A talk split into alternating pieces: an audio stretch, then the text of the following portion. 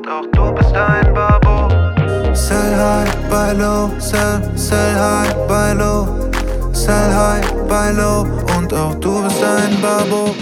Einen wunderschönen guten Tag, guten Morgen, guten Abend, gute Nacht, wie auch immer. Herzlich willkommen zum Investment Babo Finanz Podcast.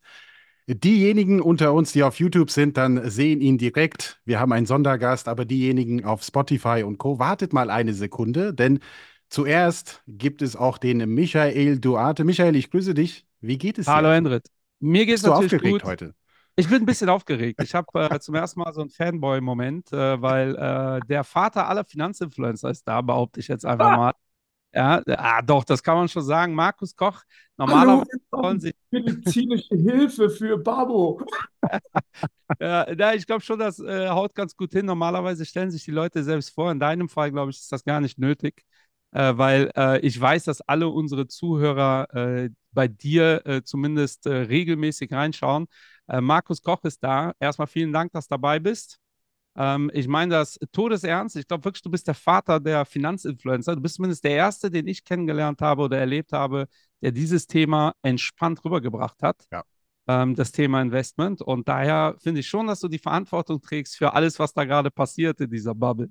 Aber erstmal, wie geht's dir? Ja, jetzt, wo du es so sagst, äh, werde ich wahrscheinlich jetzt doch überlegen, ob ich la langsam anfange, auf Drogen zu gehen. Ne? Denn wie soll ich das alles noch erklären? Und eigentlich müsste man ja sagen, Endrit, ne? schönen guten Tag, guten, guten Woche, guten Abend, guten Nachmittag von der Erde, vom Mars äh, und von Pluto, wenn man AI-Werte im Portfolio hat. Also äh, das Jahr ist schon wieder, ja, schau mich an. Ne? Man äh, wird immer, immer grauer und versteht auch nicht mehr die Welt. Aber die Richtung stimmt und das ist erstmal das einzig Entscheidende. Ne? Absolut. Äh, ja, wir können damit ja direkt starten. Wie ist die Stimmung in den USA? Also wir Hm. sind ja hier ein bisschen pessimistisch, obwohl wir überall All-Time-High sind. Klingt ein bisschen paradox. Ist das in den USA ähnlich? Das liegt doch in eurer Natur, oder? Du, ihr sitzt in Deutschland, oder? Ja, ja, klar. Ich sitze in Frankfurt, der Michael sitzt heute in Köln, aber eigentlich sitzt ihr in Bonn, ne? Ja, aber die Richtig, Kölner sind ja schon halbe Amis, ne? So von der, von der Frohnatur her, ja. Und du bist ja sowieso ein halber Ami, also von daher bin ich, bin ich eigentlich in ganz guter Gesellschaft hier. Ähm, du, äh, sagen wir mal so, äh, äh, man ist so ein bisschen ähm, ungläubig optimistisch, so würde ich es mal beschreiben. Äh, denn ähm, äh, was wir erlebt haben in den letzten zwölf Monaten, ist vor allen Dingen, dass viele Sachen, die mal gestimmt haben, einfach nicht mehr stimmen. Hohe Zinsen, äh, wo ist die Wirtschaft gebremst? Äh, die Wirtschaft läuft. Ähm, und ähm, ja, wir haben sehr wenige Werte, die den Markt hochhalten, aber die Chancen stehen nicht schlecht, dass wir eine Ausweitung der Rallye sehen auf verschiedene Marktbereiche. Äh, Und äh, ne, das mag jetzt für den Index nicht äh, unbedingt förderlich sein. Also die Aktienauswahl bleibt äh, entscheidend. Aber im Großen und Ganzen würde ich sagen, die Stimmung ist, ist, ist in Ordnung. Ne? Also die ist so mit den Wahlen jetzt vor den Toren auch etwas strange, etwas merkwürdig. Ne? Ähm, der eine weiß seinen Namen nicht mehr, der andere ist äh, ne, 91 Indictments. Ne? Aber äh, es wäre fast lustig, wenn es nicht Politik wäre. Ja? Ja, ja, ja. Äh, Aber woran liegt es, dass die Stimmung eigentlich immer noch so gut ist? Ich meine, wir, wir, wir haben ja auch die, die Inflationsdaten, CPI, PCI. Gut, PCI kommt jetzt diese Woche raus. Da müssen wir noch abwarten und gucken, wie die ausfallen werden. Und eigentlich gibt es viele gute Gründe dafür, dass die Stimmung gar nicht so positiv sein sollte. Wir haben ja auch im Anleihenbereich über die zehnjährigen US Treasuries, wir sind von 3,7 wieder auf über zwei- äh, 4,2 Prozent unterwegs. Also wenn man von, von außen, ja, äh, nach innen, ja, in die, in die Kapitalmärkte schaut, zumindest nach den alten Büchern, sollte die Stimmung gar nicht so positiv sein. Also deshalb, woran liegt das überhaupt? Also das trifft, finde ich, aus, auf Europa mehr zu als auf die Vereinigten Staaten. Ne? Denn wenn man sich die, äh, ja, Wachstum ist eigentlich schon fast äh, übertrieben, äh, wenn man sich anschaut, dass Großbritannien in einer Rezession steckt, Hm. äh, dass ähm, Japan überraschend in einer Rezession steckt, äh, dass die deutsche Wirtschaft lahmt, dann ist das in der Tat für die europäischen Aktienmärkte ein Stück weit erstaunlich. Und äh, für die USA muss man sagen, gibt es sehr gute Gründe, äh, optimistisch zu sein. Äh, wenn wir ein Haushaltsdefizit fahren von äh, 7,5 Prozent per anno, höchstes Niveau seit Ende des Zweiten Weltkriegs, auch unter der Biden-Administration. Bei Trump waren es etwas mehr als 6 Prozent, das waren auch schon hoch. klar läuft die Wirtschaft dann. Und wir haben im Gegensatz zu Europa eben auch einen sehr flexiblen Arbeitsmarkt. Das heißt, Unternehmen steigern die Margen. Das sehen wir jetzt auch durch sehr viel Einsparungen. Der Arbeitsmarkt ist trotzdem sehr stabil. Wir haben eine sehr niedrige Arbeitslosigkeit und gleichzeitig haben wir steigende Reallöhne, weil die Inflation zurückläuft. Ja. Damit ist erstmal der Grundtenor zu Recht an der Wall Street positiv. Und äh, du spielst auf die Anleihemärkte an. Äh, die Frage ist, was dem Aktienmarkt lieber ist. Ja. Fokussiert sich der Aktienmarkt auf die Richtung der Notenbank oder, oder fokussiert sich der Aktienmarkt auf die Frage Wachstum, Margen und Earnings Growth? Und aktuell ist es die zweite Komponente. Und solange wir hier keine Überraschung sehen, ich würde hier eine Überraschung nicht ausschließen, aber solange wir hier keine Überraschung sehen, ist das Umfeld in diesem Jahr anhaltend positiv. Aber ich hatte das Gefühl, dass wenn Nvidia äh, die Märkte enttäuscht hätte, also so kam es hier bei uns zumindest so rüber, äh, dann äh, wäre die Stimmung relativ schnell gekippt. Ja, und jetzt ist Nvidia äh, sehr positiv gewesen und jetzt let's go. Äh, also wie wichtig ist Nvidia in diesem ganzen Kontext? Oder vielleicht auch das Thema AI oder KI? Also äh, denken wir mal an Benjamin Graham zurück. Wir alle kennen ihn. Ja? Sagt der Lehrer zum Schüler, was, wie viele Schafe hast du übrig, wenn eins über den Zaun springt? Und Billy Bob sagt, well, äh, keines. Und der Lehrer sagt, well, äh, Billy, rechnen kannst du jedenfalls nicht. Und Billy antwortet, das mag sein, aber ich kenne meine Schafe. Und das bringt äh, die Story von Nvidia auf den Punkt. Wenn Nvidia in die falsche Richtung gesprungen wäre, aus diesem Käfig, aus dem Zaun, dann wären alle anderen Schafe eben auch hinterhergesprungen. Ja, äh, Nvidia und die Ergebnisse und die Reaktion der Aktie ist äh, absolut mitentscheidend. Und wir haben ja auch Geschichte geschrieben, das darf man nicht vergessen. Man kann es ja fast nicht mehr hören. In, in Deutsch müsste man sagen, es ist eigentlich kein Zufall, dass das Unternehmen Nvidia heißt. Ne? Nie wieder schwach. Also so, so der Name ist Programm. Und die Zahlen waren fantastisch und die Bedenken wurden von Nvidia erstmal aus dem Weg geräumt, dass äh, das äh, gesündere Verhältnis von Angebot und Nachfrage, äh, dass das äh, zu weniger Wachstum führen wird. Im Gegenteil, wir sehen auf einmal, dass in dem wichtigen Data Center Bereich äh, die Nachfrage sich ausweitet zurzeit sind 50 Prozent der Umsätze im Data Center Bereich generiert durch den Cloud-Bereich, Cloud-Kunden. Und auf einmal kommen die Finanzdienstleister, das Gesundheitswesen kommt, die Automobilindustrie kommt. Das heißt, die Nachfrage ist erstmal da. Mal abgesehen davon, dass sich die Chinesen sicherlich in die Hosen machen und sagen, Gottes Willen, wenn Trump um die Ecke kommt, wir bestellen jetzt so viel Zeug, wie es geht. Und äh, das spielt natürlich alles Nvidia in die Karten. Und tatsächlich äh, ist das Unternehmen, so wahnsinnig es klingen mag, bewertungstechnisch bei den Wachstumsraten gar nicht so hoch bewertet. Vollkommener Irrsinn. Ja? Ähm, wir haben an einem Tag 280 Milliarden Dollar Marktwert gewonnen. Das heißt, Nvidia hat an einem Tag so viel gewonnen, wie der gesamte Coca-Cola-Konzern wert ist oder McDonald's oder die Bank of America. Und das ist natürlich wirklich, das ist atemberaubend. Aber solange, ich meine, look, wir haben alle die End-90er mitgemacht, Momentum is a bitch. Und solange Momentum da ist und das Wachstum da ist, kann die Story auch weitergehen. Und, ja. äh, und äh, da werden viele jammern, die eben nicht mit dabei sind. Ähm, und, ähm, aber das kann durchaus noch, das kann durchaus noch ein bisschen äh, äh vonstatten gehen, zumal du eins auch nicht vergessen darfst, die Märkte sind extrem verwischt durch den Optionsmarkt. Mhm. Mit einem Extent, der wirklich auch scary ist, das muss man ganz klar sagen. Und dadurch haben wir auf einmal diese irrsinnigen Explosionen, 30 Prozent hier, 20 Prozent da. Du kannst ja gar keine Aktie mehr halten, in die Earnings reingehend, weil ich meine, was machst du denn da als Fondsmanager? Du kannst ja. nur, bestimmte Fonds können nur bis zu 5 Prozent in einer Aktie halten. Ne? Das Ding ballert mal 20 Prozent hoch oder es reißt dir das Gesicht weg mit minus 20 Prozent am nächsten Tag. Also es ist, es ist auch kein einfacher Markt. Ne? Ja, absolut. Äh, es gibt Bereiche, die gar nicht wirklich gelaufen sind, wie die Small Cap Bereiche. Oh, ja. ähm, äh, also in dem Kontext, du äh, sprichst gerade Data Center an, KI massiv getrieben. Da gibt es ja viele kleine Small Caps, die da auch gutes Geld dran verdienen, aber irgendwie interessiert das den Markt gerade nicht. Glaubst du, das kommt oder äh, Du, wie, wie ist das noch? Äh, Geld ist so geil. Nee, Geld ist scheu wie ein Reh und so geil wie ein Bock. Äh, und darauf ist immer Verlass. Und darauf wird in dem Punkt wahrscheinlich auch Verlass sein. Äh, wir haben ja schon, äh, wenn, wenn du dir eine Super Microcomputer anschaust, die ja noch perverser gelaufen ist als eine Ja. Nvidia oder eine ARM Holding, die senkrecht durch die Decke schießt.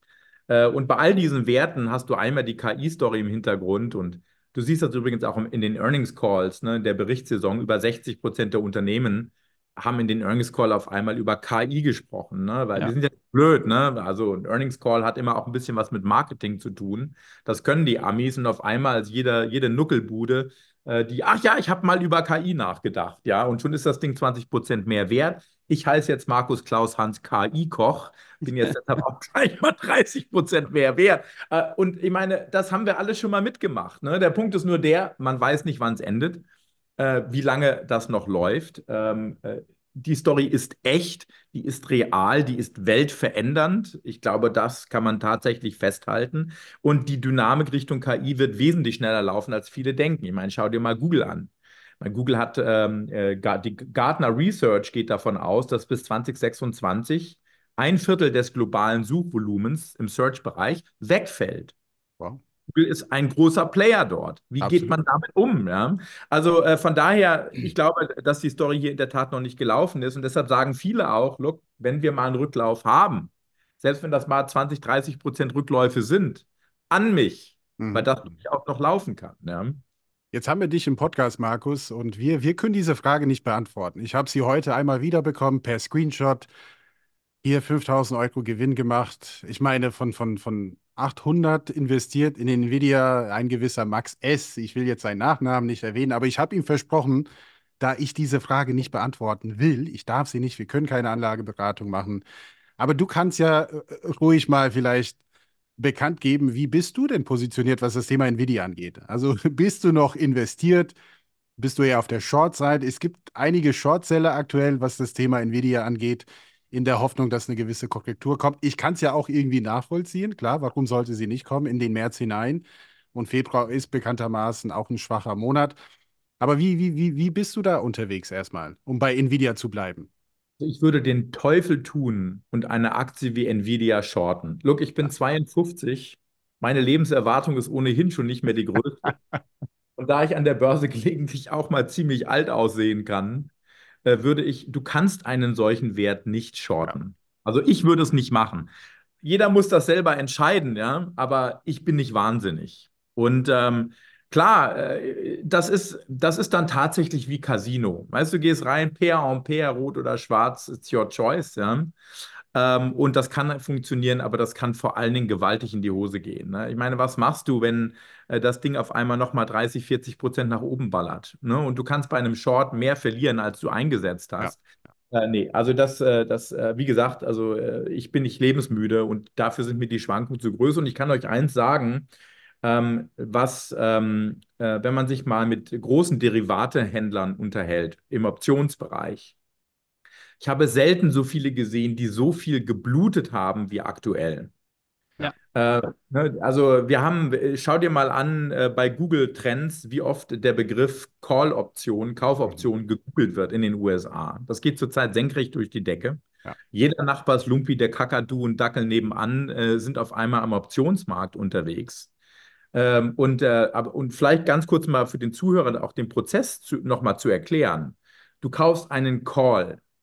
Der Market Maker muss sich absichern und muss im Gegenzug die, das Underlying, die Aktie, dann auch kaufen als Hedge, als Absicherung. Und das ist eine Spirale, die dadurch losgetreten wird. Wir sehen das vor allen Dingen bei Super Microcomputer. Ich meine, das äh, Call-Optionsvolumen ist aber wirklich sowas von senkrecht durch die Decke gegangen, dass eigentlich der Raketenabschuss von Elon Musk nach einem Witz danach aussieht. Ja?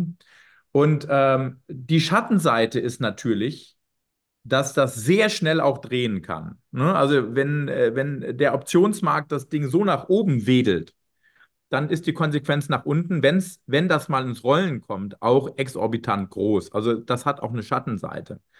Aber da niemand diese Frage beantworten kann, wo ist denn jetzt der Mars? Wann ist er erreicht? Ähm, und wann kippt, wann kippt Animal Spirits, ne, die, wenn die einmal erweckt sind, ist schwer zu sagen. Und ähm, äh, deshalb, also ich würde es auf jeden Fall nicht shorten. Ich bin auf den Nasdaq in der Tat aktuell short. Ja. Äh, auf, auf den S&P auch. Äh, bin, aber, bin allerdings auch seit etwa zwei Wochen auf der falschen Seite. Hm?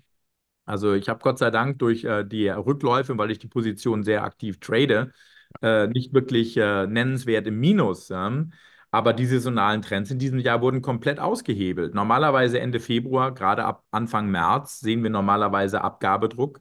Ja. Ende Februar, die letzten zwei Februarwochen seit 1985 für den Nasdaq die schlechteste Zwei-Wochen-Phase des Jahres. Noch schlechter als der September und seit 1928 für den S&P. Aber bisher sehen wir das eben noch nicht. Und viele sitzen jetzt da und sagen, wann geht es denn endlich los? Also viele, die short sind. Aber es geht eben nicht los, ja.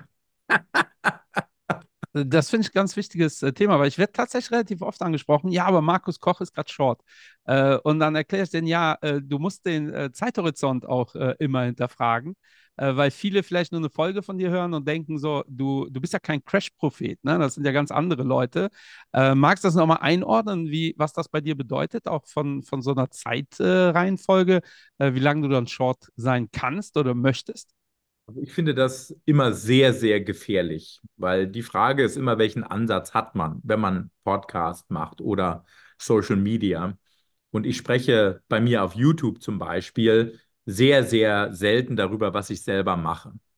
Äh, wenn ich das mache, dann tue ich das in erster Linie in meinem eigenen Discord-Kanal mit meiner Community, wo man einen aktiven Austausch hat und wo man tatsächlich dann auch sagen kann, okay, ich habe jetzt das gemacht und das gemacht und äh, dass man da wirklich eine aktive Community hat. Ähm, also erstmal ist es grundsätzlich nicht so, dass ich immer short bin, ne? weil das, dann wäre meine Lebzeit in den USA relativ kurz gewesen an der Wall Street. Der Markt, und das wird er auch in Zukunft tun, geht eben äh, über lange Zeit immer nach oben. Und ähm, für mich ist es eher eine taktische äh, Strategie. Äh, ich bin zurzeit in den letzten zwei, drei Wochen äh, long China Tech ah, okay. und short äh, Wall Street, äh, weil ich glaube, dass China unterschätzt wird in diesem Jahr, vor allen Dingen auch bewertungstechnisch. Und äh, für mich sind beide Trades auch ein bisschen aneinander gekoppelt. Äh, wenn äh, Amerika besonders läuft, wer braucht dann China-Tech?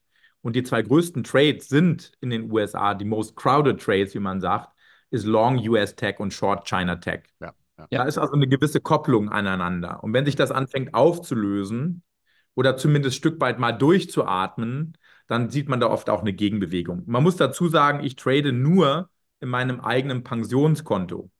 Und mein Pensionskonto bedeutet, ich zahle keine Handelsgebühren, ich zahle auch keine Steuern. Ja. Ich zahle erst dann Steuern, wenn ich im Rentenalter, und ich werde wahrscheinlich nie in Rente gehen, anfange, mal mein Geld abzuziehen. Dann zahle ich Steuern darauf.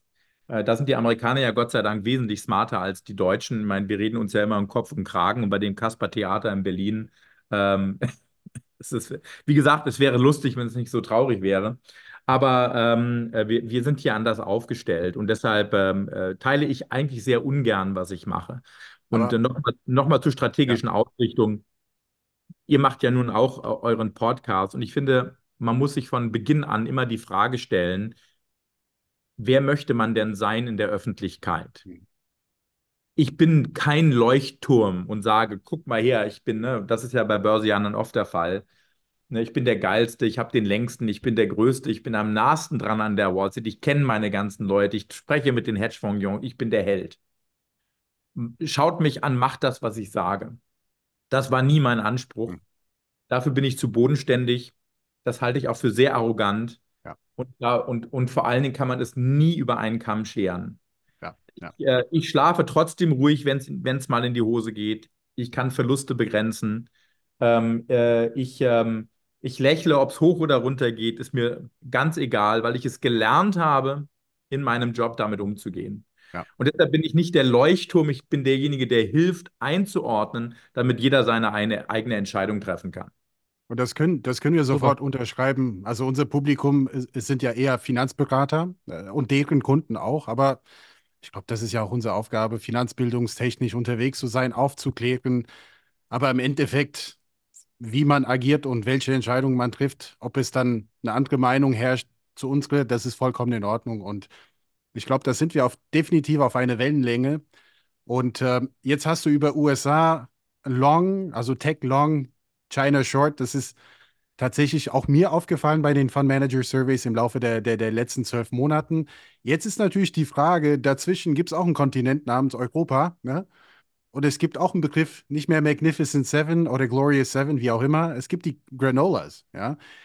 Ist das nur ein Begriff für uns in Europa oder nehmen die Amerikaner das jetzt so wahr? Weil aus meinen Gesprächen mit meinen Kumpels in den USA, es wird nur drüber gelächelt nach dem Motto, äh, Endrit, jetzt werde ich das mal googeln, aber eigentlich in meiner Wahrnehmung, in meiner Vorgehensweise, in meinem Portfolio sind da kaum europäische Werte vorhanden. Also wie siehst du das? Ist, ist, ist wirklich Granolas einfach mal ein kurzfristiger Trend oder könnte das tatsächlich eine nachhaltige Geschichte sein? Also zunächst musst du mal bedenken, dass Nvidia mehr wert ist als der ganze DAX. Ne? Also man muss das Ganze mal einordnen, äh, die Größenverhältnisse und äh, auch das Wachstumspotenzial. Und man nimmt sicherlich wahr, äh, die Luxusgüterbranche Europas, mhm. die Louis Vuittons, die, ähm, äh, die äh, Keuring, Keuring ist es, ne? Ja. Ähm, Kering. Kering, ja, und äh, ja. Burberry. Ähm, äh, und, und man nimmt sie deshalb wahr, weil man versucht, daraus Rückschlüsse zu ziehen, was das für die amerikanische Wirtschaft bedeutet und für die US-Wirtschaft. Ähm, und äh, das ist eine Story, die man wahrnimmt. Ein Stück weit sicherlich auch die Automobilindustrie, wobei die traurigerweise immer mehr äh, ins Hintertreffen gerät, auch aus der amerikanischen Sicht. Äh, hier beschäftigt man sich vor allen Dingen jetzt mit der Frage, wie man mit äh, den chinesischen E-Auto-Werten umgeht, wenn BYD wirklich ein Werk in Mexiko baut und äh, vermutlich ja auch in Italien, also da führt man Gespräche mit der italienischen Regierung, ähm, wird man das zulassen, äh, beziehungsweise wie wird man versuchen, das einzuschränken, dass wir hier nicht durch Billigimporte überflutet werden. Die USA haben ja schon relativ hohe Strafzölle auf, auf den Import chinesischer Autos. Äh, Europa in vielerlei Hinsicht ähm, äh, ist vor allen Dingen für Regulatorik bekannt. Das muss man leider sagen. Äh, wir, wir schaffen es zunehmend, äh, in Sachen Wettbewerbsfähigkeit ähm, den Anschluss zu verlieren. Ich frage mich oft und, und auch kritisch, ob wie weit ähm, das Realität ist und wie weit das Stigma ist. Mhm. Ich glaube, dass ähm, viele das nicht wirklich einordnen können. Ist die Regulatorik wirklich so viel schlimmer in Europa als bei uns oder in Kontinentaleuropa als bei uns in den USA? Der Eindruck ist auf jeden Fall da. Auch was künstliche Intelligenz betrifft. Und äh, Babo, da spiele ich in deine ersten Worte rein. Ne? Das Thema Angst äh, ist in Deutschland, in Europa ausgeprägt oder ausgeprägter als in den Vereinigten Staaten. Und äh, wie gehst du damit um in einer Zeit, in der Businesspläne nach einem Monat überholt sind durch künstliche Intelligenz? Ähm, und äh, in, in, in, durch eine Zeit, in der man tatsächlich wesentlich stärker improvisieren muss, weil die Technik uns dazu zwingt und die künstliche Intelligenz. Und äh, da ist Europa ein Stück weit sicherlich äh, benachteiligt. Und politisch gesehen ähm, brauche ich nicht äh, viel dazu sagen. Wir haben in Europa ein ähnliches Dilemma wie in den USA. Äh, wenn man sich die politische Führung anschaut in Deutschland, das Dilemma mit der AfD, die Spaltung der Bevölkerung, auch die Besta Spaltung der Bevölkerung in den USA. Es geht hier nicht nur um den Wahlkampf zwischen Trump und Biden. Es geht um die Stabilität der Demokratie, einer der größten und wichtigsten Länder dieser Welt. Es geht um die Vereinigten Staaten. Und ähm, das, äh, das sind alles Entwicklungen, die auf geopolitischer Ebene auch nicht gerade zufriedenstellend sind. Aber um jetzt nochmal gezielt auf deine Antwort einzugehen, immer wenn das Anlegermagazin Barron's in den USA auf der Titelseite Europa hat und sagt, jetzt wird es aber outperformen im Vergleich zu den USA, dauert das vielleicht einen Monat an und danach geht das Ganze wieder in Flammen auf. Ähm, und äh, deshalb glaube ich, äh, dass Europa insgesamt als Anlageregion in den USA ja eine relativ äh, geringe Wahrnehmung findet. Also ähnlich wie bei uns äh, Japan, ne? wird ja auch immer so ein bisschen äh, äh, rübergeschaut, ist das, äh, passt das oder nicht. Jetzt haben die ja wieder ihr All-Time-High erreicht nach 36 äh, Jahren. Äh, aber ich will gar nicht auf Japan eingehen. Du hast jetzt schon Biden und Trump angesprochen. Ähm, einer der, ein, ein, viel besprochenes Thema ist natürlich die Zinssenkung. Und da erwartet der Markt natürlich die Zinssenkung relativ früh, weil historisch die FED äh, in der Nähe der Wahlen ähm, ja eher nicht aktiv ist. Äh, du hast aber gerade selbst gesagt, irgendwie ändert sich gerade alles. Äh, ist das überhaupt noch etwas, wovon man ausgehen kann, dass das so bleibt? Oder wie, wie siehst du gerade diese ganze Thematik? Weil das ist jetzt für die Märkte nicht so unerheblich. Ne?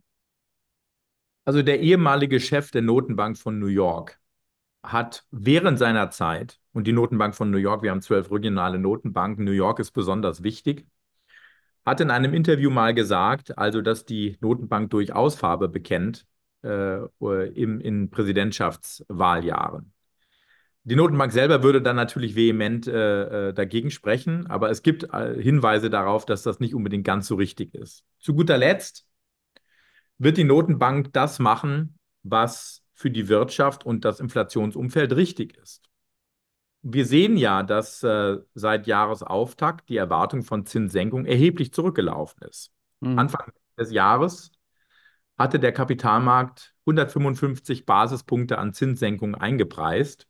Jetzt sind es noch 80 Basispunkte.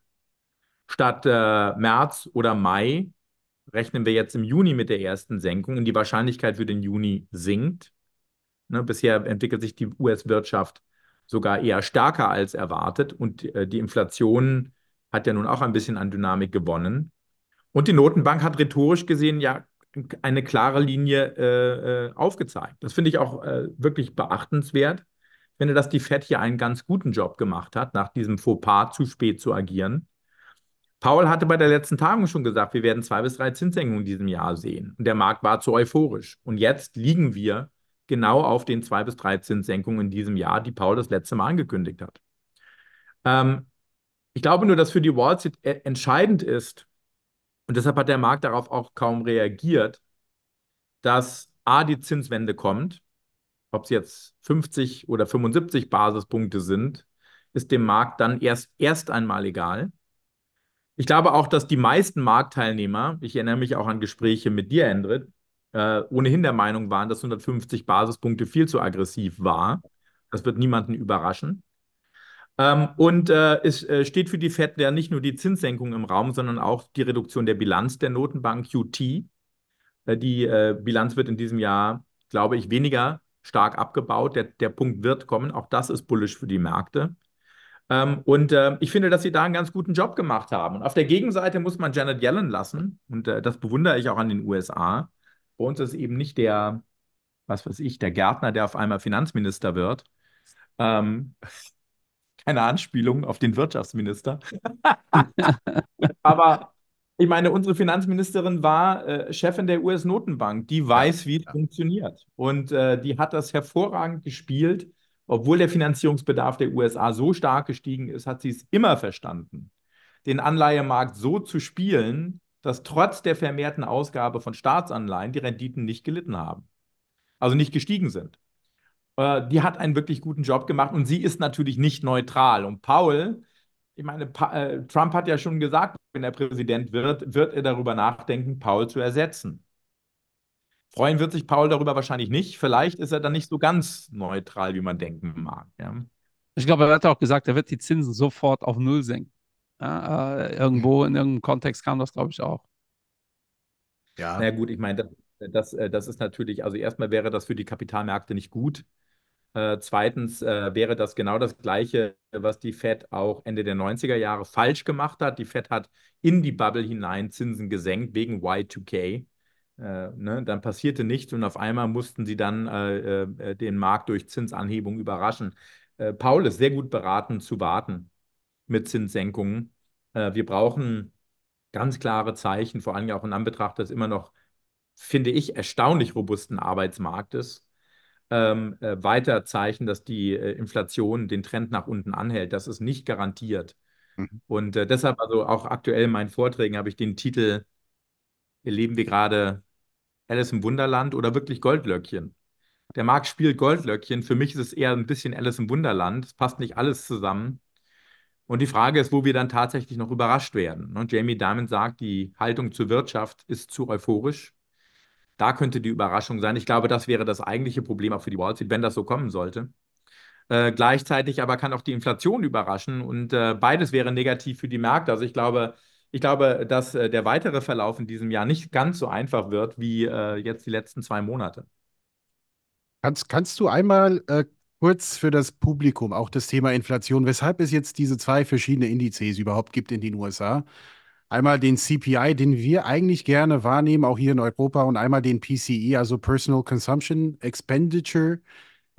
Ähm, warum das jetzt hier für die Fed eigentlich der Lieblingsindex ist, ja, weil äh, für viele in Europa ist es so ein Begriff, drei Buchstaben, PCE, okay, Fed liebt diesen Index, aber man versteht ja nicht so wirklich, wie, wie, wie dieser Index so ein bisschen zustande gekommen ist und warum da die Meinungen auch vor allem so stark auseinandergehen, weil es herrscht nicht die, die, die, die gleiche Meinung über alle Ökonomen und Kapitalmarktstrategen, dass der PCE-Index der bessere Index ist, wenn es um die quasi um die Zinsentscheidung geht in den USA.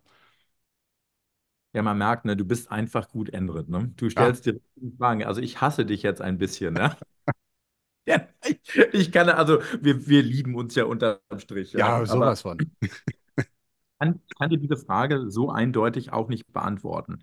Für mich ist der PCE auch nicht wirklich der ausschlaggebende Index. Und äh, warum jetzt äh, der PCE als äh, also besonders stark hervorgehoben wird, ist mir ein Stück weit selbst auch äh, ein Rätsel. Ne? Wir haben jetzt der PCE, der jetzt in Kürze gemeldet wird. Wir hatten die Erzeugerpreise und äh, auch die Erzeugerpreise signalisieren, der PCE wird wahrscheinlich ein bisschen heißer ausfallen als erwartet. Für mich, für mich ist es wirklich eher ein Zusammenspiel der, des Ganzen. Also was sieht die Notenbank da aktuell? Wir sehen Preisdruck im Bereich der Industrie. Das war überraschend. Die Industrie dreht jetzt nach oben, also sieht eine Erholung nach einer sehr langen Durchstrecke. Ja. Äh, wir haben mehr Preisdruck im Dienstleistungsbereich, der besonders wichtig ist, äh, auch für die US-Notenbank. Äh, wir sehen ähm, ähm, auch bei den Erzeugerpreisen wesentlich mehr Preisdruck. Ähm, nicht nur bei den Preisen, die man selber zahlen muss, sondern auch die, die, die man weiterreicht. Also wir sehen immer noch Preisanhebungen. Und wir sehen vor allen Dingen auch bei der Mietpreiskomponente keine Entspannung. Und ich glaube, das sind eigentlich diese Komponenten, vor allen Dingen auch die Mietpreiskomponente, bei der man sagen muss, naja, also man hat immer gesagt, das ist ein Lagging-Indikator und der läuft nach einer gewissen Verzögerung zurück. Naja, wenn ich mir aber die Preisentwicklung anschaue am Häusermarkt und auch äh, die Mietpreise in Manhattan anschaue, dann sieht das nicht unbedingt nach einer Abkühlung aus. Ja. Und im Gegenteil, wenn die Wirtschaft jetzt anfängt, gar keine Landung mehr zu sehen, äh, bei der Arbeitslosenrate, die wir haben, laufen wir eher Gefahr, dass der Inflationsdruck zunimmt. Wäre übrigens genau das gleiche wie in den 70er Jahren. Wir haben ja da auch eine sehr starke Parallele gehabt beim Rücklauf der Inflation. Ähm, aber es war eben nur ein zyklischer Rücklauf. Danach ging es wieder bergauf. Und ähm, also deshalb bin ich mir da wirklich nicht sicher, ob wir auf der Seite nicht überrascht werden ich bin immer der Meinung, weißt du, Endrit, dass gerade an der Börse ist immer eine Frage ist von nicht nur Daten, sondern auch Erwartungshaltung. Ja. Deshalb glaube ich, dass äh, am Anleihemarkt äh, die Angst vor einer leicht anziehenden Inflation teils kompensiert ist. Ne, wir rechnen auf einmal statt 150 nur noch mit 80 Basispunkte Senkung.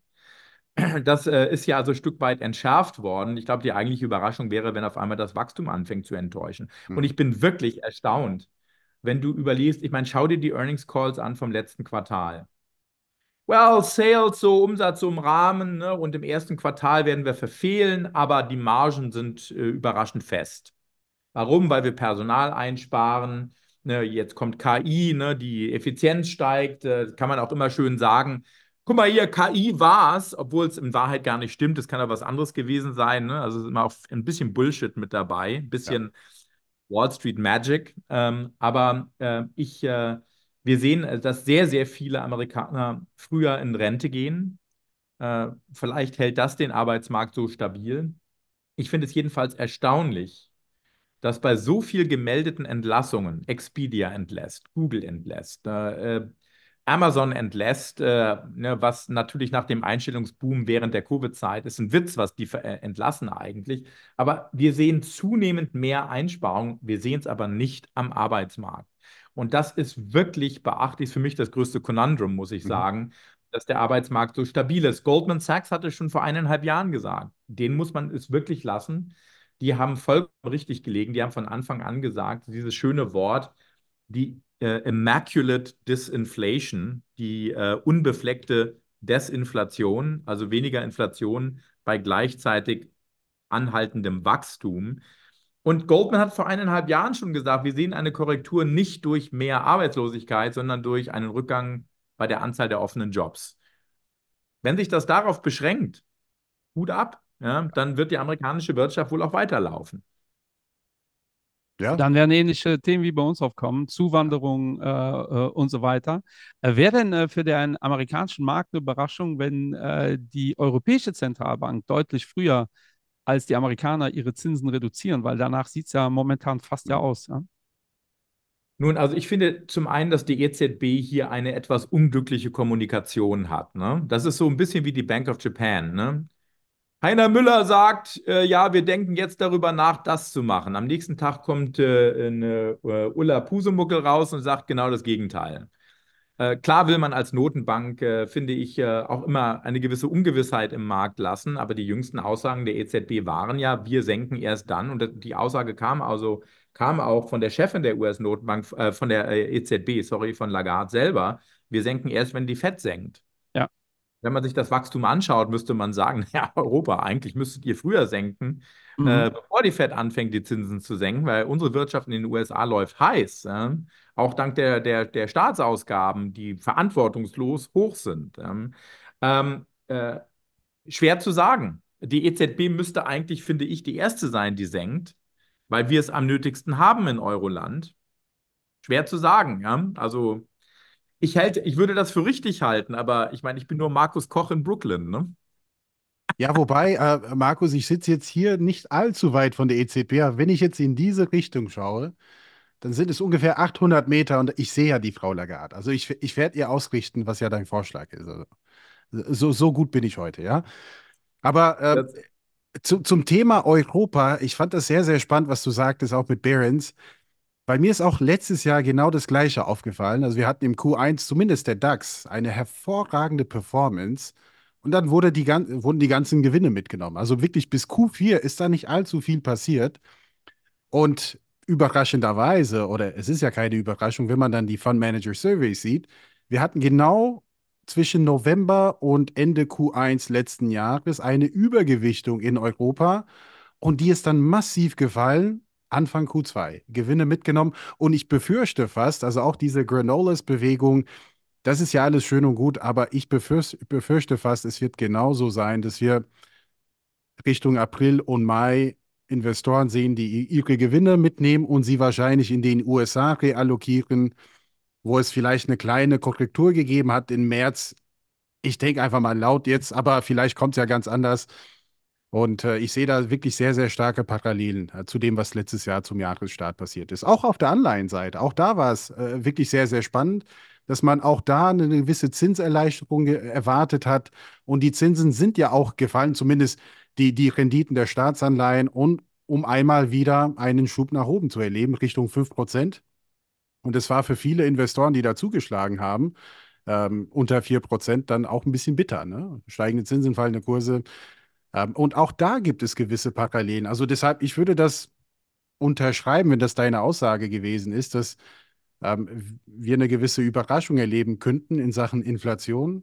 Ich würde da sogar noch was äh, dranhängen, weil letztes Jahr Q1 war ja die Bankenkrise USA, hat ja auch hier in Europa stimmt, stimmt, stimmt, relativ harte Wellen äh, verursacht. Äh, unter anderem ist ja eine große Bank, die gerne mal mit zwei Buchstaben abgekürzt wird, äh, äh fast verschwunden, sagen wir es mal so. Ähm, und im, aus dem Bereich Banken USA, äh, da gibt es ja wieder so ein bisschen Rauchzeichen. Ja, siehst ja. du da äh, Gefahren, äh, ähnlich wie letztes Jahr, obwohl das natürlich auch letztes Jahr nicht wirklich, es war zumindest überraschend der Zeitpunkt, sagen wir es mal so. Also ich glaube, zunächst muss man mal festhalten, dass ähm, eine äh, im Vergleich zu den USA schlechtere Performance ja nicht unbedingt negativ sein muss. Mhm. Ja, klar. Es kann noch eine positive Performance insgesamt sein. Ja. Ähm, und ähm, ja, in der Tat war es so, ich kann mich da auch gut daran erinnern, Endre, dass Anfang letzten Jahres gesagt wurde, wir haben Europa hat das erste Mal die Chance, das erste Mal nach 15 Jahren Outperformance der Wall Street das Ruder zu übernehmen. Ja. Und das ist dann relativ schnell in Flammen aufgegangen. Das ist richtig. Ähm, und ähm, ähm, äh, jetzt habe ich die Frage. Jetzt habe ich die Frage, das war der zweite Teil. Der zweite Ja, es Teil. ging in, in Richtung, oder, die, die, Bankenthematik war ja, es. Ne? genau. Ja. Ähm, die, ähm, äh, der, der Kollaps der Silicon Valley Bank war ja bullish, weil letztendlich gesehen jedem klar wurde, dass die Fed agieren wird. Das amerikanische Bankensystem wird nicht in Frage gestellt. Und damit ist die Diskussion beendet. Und dass die äh, Schweizer Bank, die mit einem Buchstaben äh, anfängt, die nach B kommt, äh, jetzt müsste es eigentlich jeder, es ist nicht die Basler Kantonalbank, um es so Nee. zu sagen. Es ist auch nicht die Gottes Willen. Sparkasse Schlüchtern gewesen. Ja. Ähm, das hat hier an der Wall Street wirklich niemanden so richtig überrascht. Ich meine, diese Schweizer Bank ähm, äh, war ohnehin, ähm, äh, ist ohnehin künstlich beatmet worden, viele Jahre. Und ähm, die UBS äh, hat hier strategisch ähm, hervorragend gehandelt. Also dem CEO müsste man, die Aktionäre der UBS müssten eigentlich dem CEO der UBS äh, auf Lebzeit Blumen schenken. Ja? Das hat er gut verhandelt zu Lasten der, der, des, äh, des Gegenkandidaten. Aber gut. Ähm, in den USA war das bullish. Wir haben den Hype gehabt im KI-Sektor. Das war die erste KI-Welle. Ähm, dann fangen auf einmal an, die Banken zu wackeln. Die Fed sagt, ja, ne, natürlich, also Banken sind sicher. Das muss sie auch signalisieren. Hat das Ziel auch erreicht. Und äh, Apple hat die Gelegenheit genutzt und hat dann zuerst mal einen Savings-Account angeboten, ne? Also Ja. äh, 4% und hat damit innerhalb von, was weiß ich, zwei Wochen, zwei, drei Wochen Milliarden eingesammelt. Ne, denn welche Bank, welche, äh, ne, wenn du ein äh, solides Unternehmen will, willst, das solide Bilanzen hat, wo gehst du denn da hin? Da gehst du zu Apple. Ja. Da Ja. gehst du zu Microsoft, da gehst du zu Google, die haben Cash bis zum Abwinken. Ja. Und ähm, das war insofern bullish. Das war, glaube ich, auch für viele eine Überraschung, weil viele sich vor allen Dingen auf die Schattenseite fokussiert haben. Du sprichst die Regionalbanken an und ich meine, äh, Guys, äh, das ist doch, finde ich, auch das Paradoxe in diesem Jahr. Das ist, äh, als würdest du wie im letzten Jahr äh, zwei Parallelwelten haben. JP Morgan ähm, ne, feiert äh, neue Hochs äh, sozusagen oder ist zumindest ganz gut gelaufen äh, während äh, die US Bank Corp am Boden liegt. Äh, immerhin einer der größten Regionalbanken. Und äh, der Regionalbankenindex, normalerweise sagt man ja, wenn die Regionalbanken nicht mitlaufen, ist das kein gutes Zeichen für einen Aktienmarkt. Die Banken sind ja das Rückgrat des Marktes. Und der Bereich kommerzielle Immobilien wird sicherlich ein Thema bleiben und auch ein Risiko bleiben bei den Regionalbanken. Nun hat aber die FED ja klar gemacht, ne? Also wenn die Hütte brennt, wir werden löschen, wir sind da. Und äh, zur Not wird es dann so sein wie in der Schweiz, dass irgendwann eine Bank ähm, äh, so gewaltig wird, dass too big to save eigentlich nicht mehr der richtige Begriff ist. Ja. Ja. Denn insgesamt ist ja das amerikanische Bankensystem, da finde ich die Regulatoren auch gut gehandelt, sehr gut aufgestellt. Also ich würde mir da nicht zu viele Sorgen machen. Mhm. Ja, man muss dazu fairerweise sagen, dass diese Schweizer Bank eigentlich mit der Krise letztes Jahr relativ wenig zu tun hatte. Ne? Nur die wurden äh, relativ lange gemismanagt, sage ich jetzt einfach mal. Und in Europa wurde einfach so ein bisschen gezündelt, um zu gucken, wer brennt. Und die sind natürlich lichterloh, lichterloh hoch aufgegangen, in Brand geraten. Äh, Wahnsinn. Ja, Endrit, ich glaube, in Anbetracht der Zeit, ich glaube, Markus Ja. muss gleich los. Hast du noch eine Frage? Weil ich glaube, Markus. Äh, Ich habe äh, eine, einen eine letzte Frage, Markus, ja. Ähm, Ein und- Punkt will ich da, Ja. da nochmal loswerden. Weißt du, man äh, stellt sich immer sehr leicht hin und sagen, ja, die Amis haben aber das richtig gemacht, aber Europa hat das und das. Ich meine, ich finde, dass, äh, in, äh, dass die, äh, auch die EZB diese Situation äh, in Europa gut gemanagt hat mit den Banken. Ja. Äh, Und die Schweizer ebenfalls. Die Kuh wurde vom Eis geholt. Und auch Euroland hat verstanden, dass es manchmal, wenn die Hütte brennt, besser ist, keine Ausschüsse ins Leben zu rufen, nicht äh, jeden in irgendwelche Talkshow zu schicken, sondern erstmal die Hütte zu löschen. Und äh, das äh, hat, äh, hat Euroland äh, gut zustande gebracht. Genauso Und wie es ging schnell. Es ging Und es schnell. ging sehr schnell, ja. Es ging sehr, Ja. ist für Europa wirklich sehr ungewöhnlich. Ja. Und äh, deshalb finde ich, sollte man an der Stelle auch, sollten wir uns da nicht wirklich so sehr unter den Schemel stellen.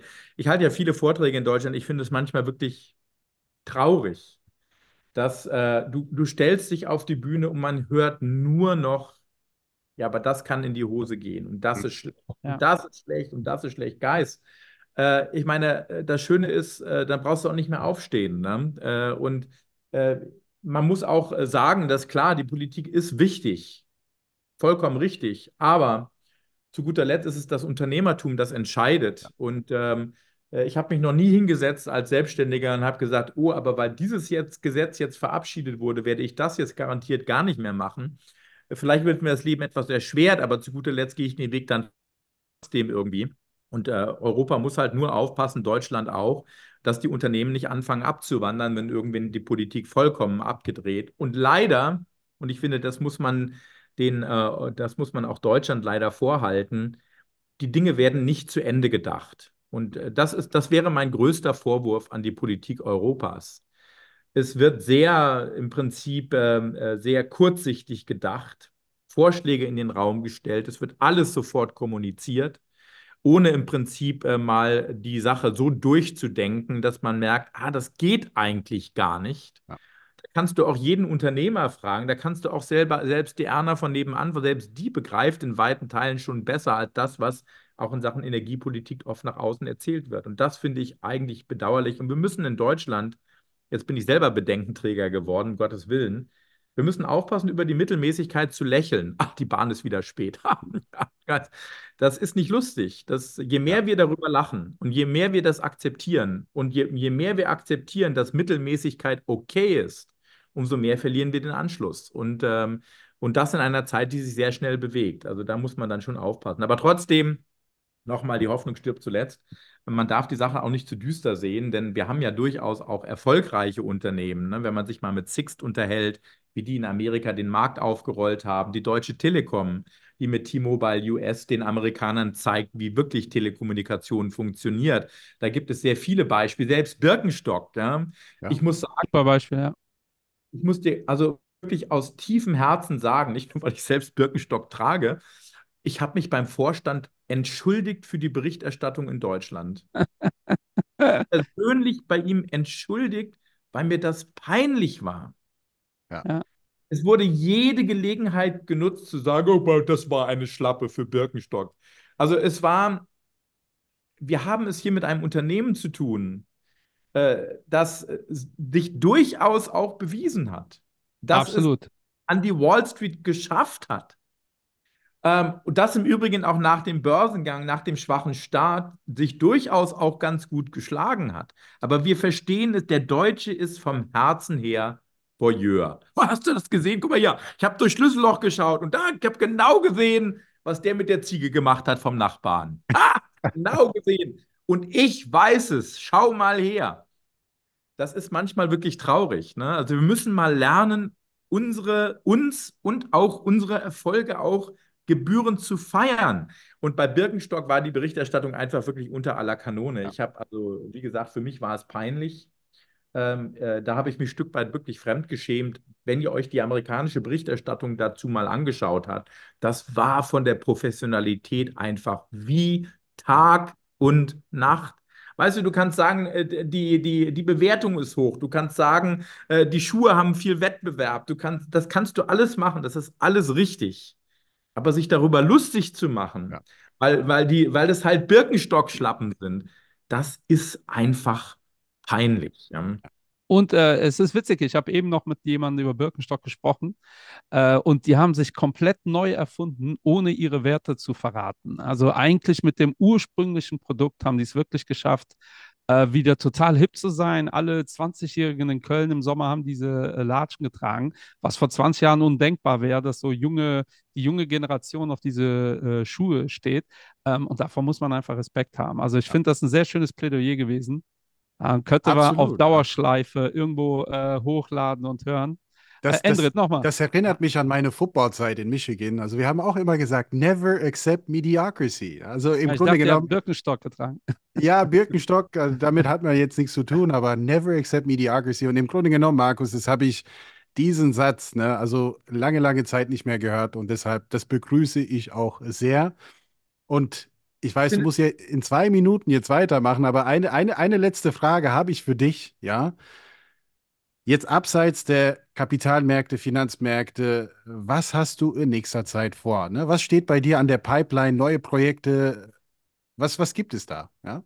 Eine gute Frage. Ähm, also auch wir beschäftigen uns natürlich sehr viel mit äh, KI und die Frage, wie das auch unsere Berichterstattung verändert. Das ist ein ganz wichtiger Punkt. Und der zweite Punkt ist, ähm, ich habe jetzt eine Reichweite erreicht und auch ein Alter erreicht, in dem es mir wichtig ist, äh, auch Themen zu behandeln, die über die Tagesberichterstattung hinausgeht.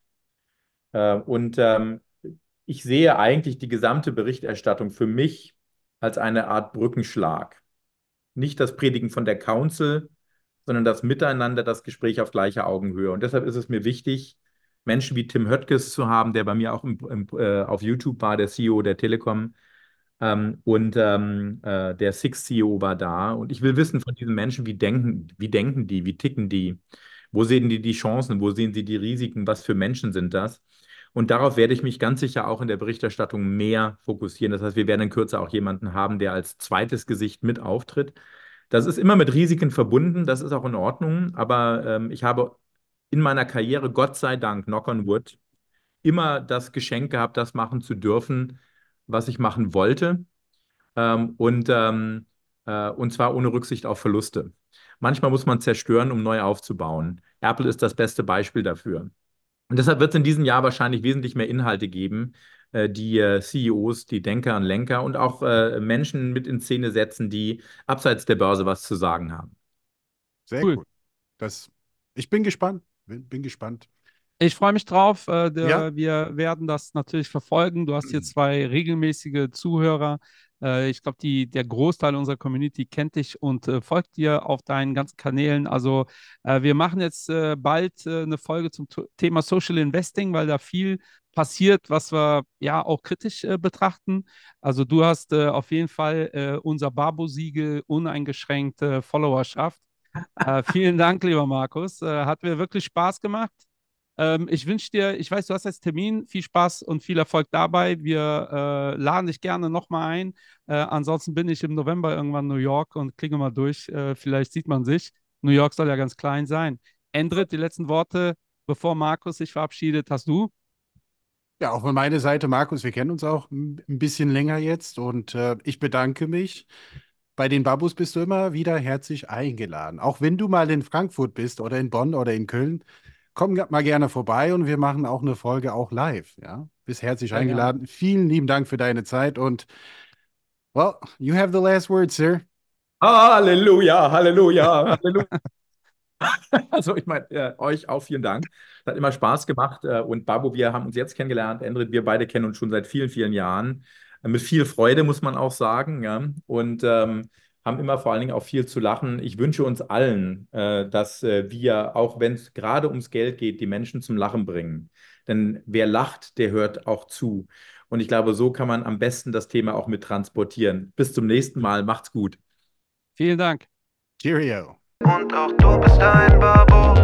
Sell high, buy low, sell, sell high, buy low. Sell high, buy low. Und auch du bist ein Babo.